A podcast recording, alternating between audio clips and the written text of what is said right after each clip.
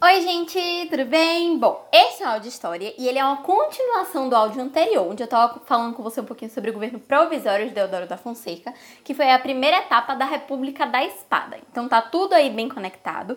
E eu já te digo, se você não ouviu o áudio anterior, você pode parar esse e voltar lá, porque você não vai entender quase nada do que eu falar nesse se você não tiver ouvido o anterior. Porque eu vou meio que retomar tudo que eu já te falei pra gente poder continuar aqui na história. Então você precisa saber o que aconteceu no governo provisório para você entender o governo constitucional, que é o foco desse áudio aqui. Mas não é por onde eu vou começar. Por quê? Esse áudio eu vou meio que dividir em três partes. Antes de tudo, antes da gente entrar em governo constitucional, eu vou voltar um pouquinho com você, voltar ali em governo provisório, e vou falar com você sobre um negócio chamado de política do encilhamento, que eu não achei que coube bem na linha de raciocínio que eu tava fazendo no outro áudio, então eu deixei para colocar aqui mais isoladamente no outro, porque no outro eu tava falando muito de política e isso aqui tem um pouco mais a ver com economia. Então eu vou começar falando sobre política do encilhamento, depois eu vou falar com você um pouquinho sobre preconceito, porque eu quero esclarecer algumas coisas para você não ter uma ideia errada sobre essa época daqui. E aí depois eu vou falar sobre queda do governo constitucional. Por quê? Dava para eu falar sobre o governo? Dava. Só que o que é mais importante é como ele acabou. Então eu vou focar mais no que ele acabou, tá bom?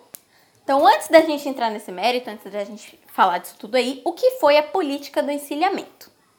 Isso aqui foi um movimento que aconteceu lá no governo provisório de Deodoro da Fonseca, certo? Que foi bem encarrilhado aí, foi bem direcionado pelo próprio Deodoro e por um ministro, que é o ministro Rui Barbosa, que foi basicamente um movimento de você emitir moeda, de você emitir dinheiro sem controle. Então eles estavam simplesmente botando dinheiro ali no mercado e no movimento do país, sem pensar nas consequências disso, sem muito controle. Eles estavam colocando dinheiro dentro.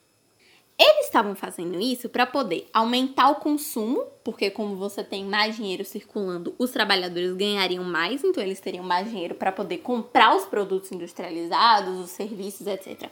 Movimentar um pouco mais a economia e para criar indústrias, porque agora as tarifas alfandegárias subiram muito. Se você não lembra que a tarifa alfandegária é aquela taxa que tem em cima da importação ou exportação de um produto. Então, para você comprar um produto de fora ou para você colocar seu produto em outro país, existem tarifas envolvidas. Isso são tarifas alfandegárias. Como estava mais caro para você importar um produto, você precisava fazer indústrias no seu país para você não depender tanto assim da produção externa, você ter ali uma base na sua produção do seu país. Então eles precisavam de um pouco mais de capital para poder criar essas indústrias aí por causa das tarifas e eles queriam aumentar o consumo já que eles estavam aumentando aí a produção.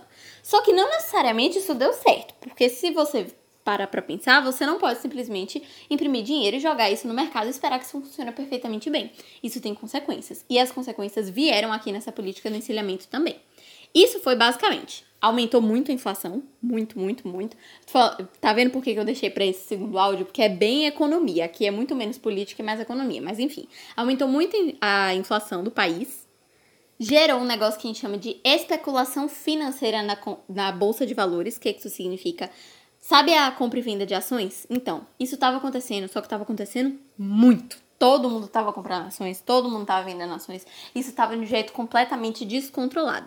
Além disso, a gente tem aqui um negócio que a gente chama de empresa fantasma, que eram empresas que estavam sendo criadas, só que elas não eram de verdade, elas só existiam no papel. Eram empresas burocráticas. A papelaria, a burocracia, os documentos da empresa estavam todos ali no mercado, só que aquela empresa não funcionava. Então, tudo isso aí foi se unindo todos esses fatores que dá pra gente encarar sim como coisas negativas que vieram da política do encilhamento, culminaram ali principalmente na insatisfação dos, dos cafeicultores. Você lembra que eu te falei lá dos coronéis, do café de São Paulo, tal, que eles eram muito importantes, que eles tinham muito poder? A vida deles estava boa. E se você tem uma vida boa, você não quer que a sua vida boa mude.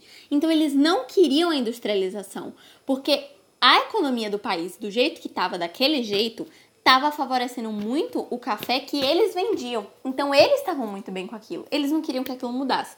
Então eles estavam insatisfeitos e isso é mais um problema aí para o governo, já que eles tinham tanta influência na sociedade da época, tá? Entendeu que a política de encilhamento era basicamente isso? Agora eu posso passar para a próxima etapa aqui, que é onde eu vou falar com você um pouquinho sobre preconceito. Por quê?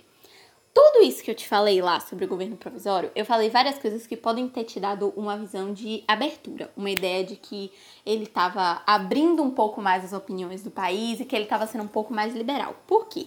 Aqui a gente coloca um Estado laico, a gente libera um pouco mais o culto, então você pode ser fiel a mais religiões que não sejam de matriz africana, matriz africana não pode, mas você pode ter outros tipos de religião tem mais voto, mais pessoas podem votar, o voto não é mais censitário, então não é mais por renda. Tudo isso, se você colocar assim na balança, dá uma ideia de uma abertura, dá uma ideia de uma liberdade maior. Mas não foi isso que aconteceu. Então eu queria só tirar isso da sua cabeça, porque não foi isso que aconteceu. Se você voltar um pouquinho também, você vai lembrar que eu falei com você um pouquinho sobre política de branqueamento, que era aquela ideia de trazer os estrangeiros para o Brasil, naturalizar eles, para que tenham mais pessoas brancas no Brasil e o país passe a ser um país muito mais branco do que preto.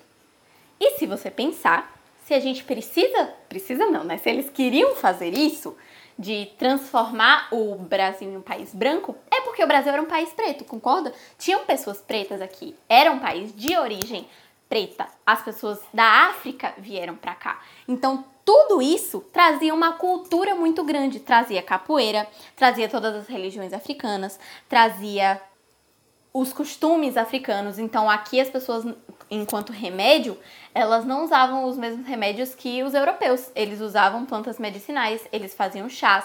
E isso tudo vem ali da cultura que era do Brasil, da parte preta da cultura do Brasil. E era essa cultura que o governo queria apagar, porque eles queriam fazer essa política do branqueamento. Então, por causa disso, dentro dessa Constituição aí, eles criaram vários artigos, fizeram um código de leis enorme extremamente preconceituoso, proibindo tudo isso, tudo que você fizesse que fosse uma manifestação da cultura preta que tem em você, você estava proibido. Não importa quem você era, de onde você veio, não importa, você não poderia manifestar cultura africana, cultura de matriz africana aqui no Brasil. Isso tudo começou a ser criminalizado. Então, isso é a maior representação de preconceito que você pode achar, né? E isso acontecia bem aqui no governo de Deodoro na República da Espada. Então, por favor, não tenha essa ideia de que as coisas estavam mais abertas, que as coisas estavam mais liberais, porque não estavam. O preconceito continua batendo muito forte aqui, tanto quanto antes.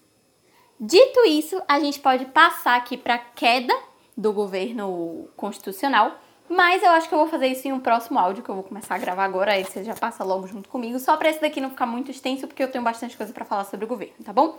Então, passa pro próximo aí que a gente começa a falar aí sobre a transição e a queda desse governo constitucional. Um beijo. Tchau.